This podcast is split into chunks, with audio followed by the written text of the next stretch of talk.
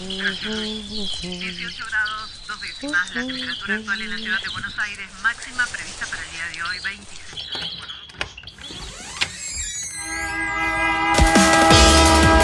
No tenemos agua, se nos corta la luz, no vivimos dignamente. La ciudad, ninguna respuesta. Hubo una convocatoria. de trabajadores desocupados.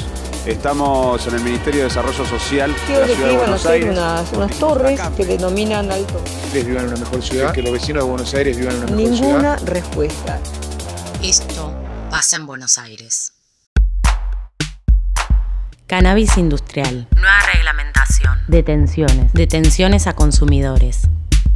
En el marco del Consejo Económico y Social se presenta el proyecto de ley Marco Regulatorio para el Desarrollo de la Industria del Cannabis Medicinal y el Cáñamo Industrial, que será enviado al Congreso para su tratamiento. El proyecto comprende las etapas de producción y comercialización nacional y o con fines de exportación de la La planta semana del cannabis, pasada, el Gobierno Nacional presentó un proyecto de ley para industrializar el cannabis. Entre otras cosas, plantea la creación De la Agencia Regulatoria de la Industria del Cáñamo y del Cannabis Medicinal, ARICAME. que será la autoridad de aplicación encargada de otorgar las licencias para producir. Además, va a regular, administrar y fiscalizar toda la cadena productiva. ¿Qué actividades sobre el cannabis incorpora este proyecto? ¿Y cuáles excluye? En primer lugar, excluye el uso adulto, o sea, no se mete con el uso adulto del cannabis y por otro lado, excluye puntualmente todo lo referido al autocultivo que lo deja en manos de la autoridad de aplicación actual, el autocultivo medicinal, que es el Ministerio de Salud a través del ReproCan. Estas son las dos primeras salvedades que hay que hacer. Eh, soy Luis Osler, soy abogado, especializo en Derecho Penal y Garantías, soy cofundador y director jurídico de la revista THC. Después de eso, vos tenés una ley que intenta regular todo el proceso de producción del cannabis medicinal y del cáñamo industrial. Argentina excluía directamente la posibilidad de cáñamo industrial. Entonces ahí ya tenés un primer paso. ¿Por qué? Porque todos los que trabajen con ese tipo de cáñamo, del cual se determinará cuál va a ser ese límite, no van a tener ningún tipo de relación con la ley penal, ¿sí? Y eso es un paso. En la letra del proyecto de regulación del cannabis industrial se contempla a las organizaciones civiles y pequeños productores y establece un programa especial para que se adecúen a los requisitos para la obtención de licencias. Valeria Salech, presidenta de Mamá Cultiva, afirma que la presentación de esta ley tiene mucho que ver con la tarea que organizaciones vienen desarrollando desde hace años.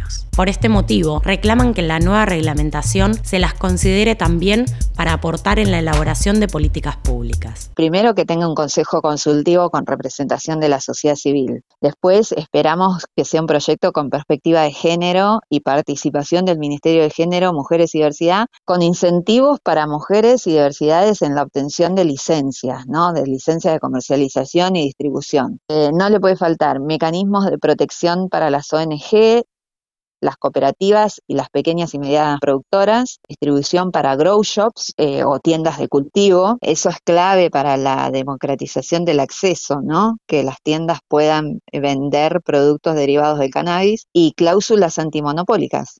Eso es lo que nosotras creemos que no le debería faltar al proyecto.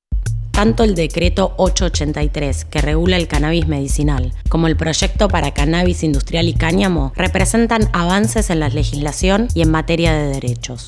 Sin embargo, estas regulaciones conviven con una política que criminaliza y persigue a los consumidores de cannabis. Según un informe del CELS, las detenciones a consumidores de drogas en la ciudad de Buenos Aires aumentaron más del 500% en los últimos dos años. Tenemos un total de 15 plantas, eh, como verán, plantas maduras, ya en, condiciones de ser procesadas para el consumo, eh, para el consumo diario. 15 plantas de marihuana secuestradas, dos personas detenidas, este es el producto. En solo un año, desde que la justicia y la policía local se encargan de los delitos menores de drogas, las causas por tenencia para consumo aumentaron más del 400%. En 2019, el 75% de los casos por infracción a la ley de drogas fueron por tenencia para consumo personal y solo el 17% por comercialización.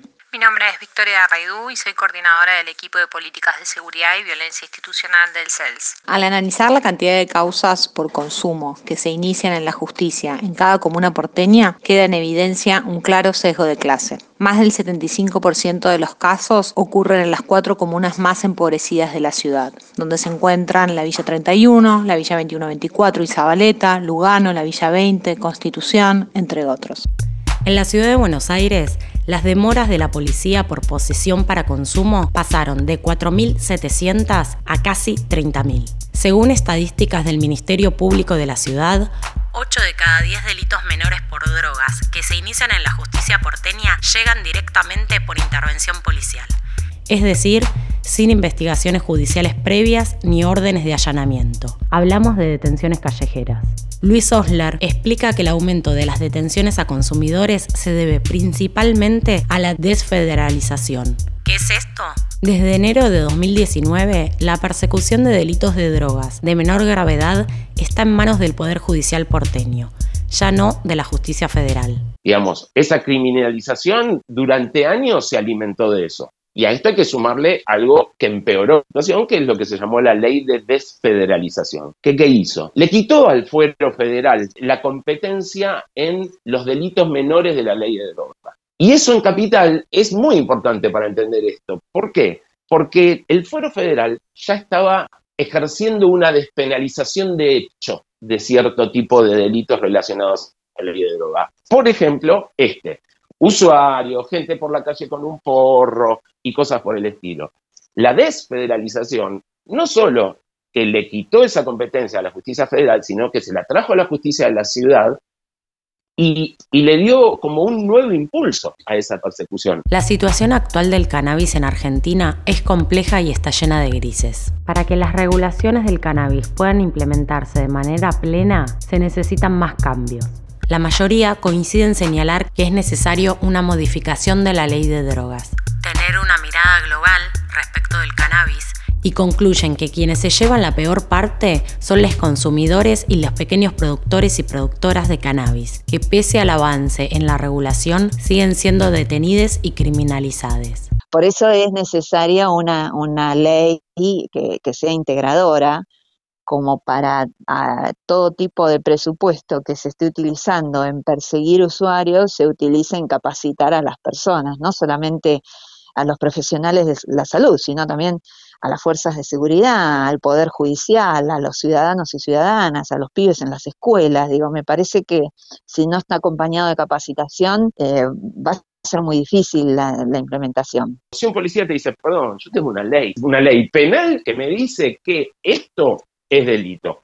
Y en la ley penal es delito todo, ¿sí? No es que algunas cosas sí, algunas no. Tenemos un fallo, los fallos no son obligatorios para los jueces, seguimos teniendo una ley que pena la tenencia para consumo también. En tanto tengamos esa ley que persista, que no se regule, que no se cambie esa ley, que no se sea claro, por más que uno capacite, digamos, no se le va a poder decir nada al que detenga a una persona en la calle fumando un porro. Los usuarios de cannabis son los más golpeados porque son los más expuestos y requieren de una regulación y es necesaria una regulación para hacer justicia para que se termine esta persecución. La policía sigue utilizando la ley de drogas como una herramienta para controlar, extorsionar, demorar, detener, centralmente a jóvenes de barrios populares, a personas trans, a personas en situación de calle y personas con consumos problemáticos. Resulta urgente modificar la ley de drogas, terminar con la criminalización de usuarios y regular legalmente el mercado de marihuana.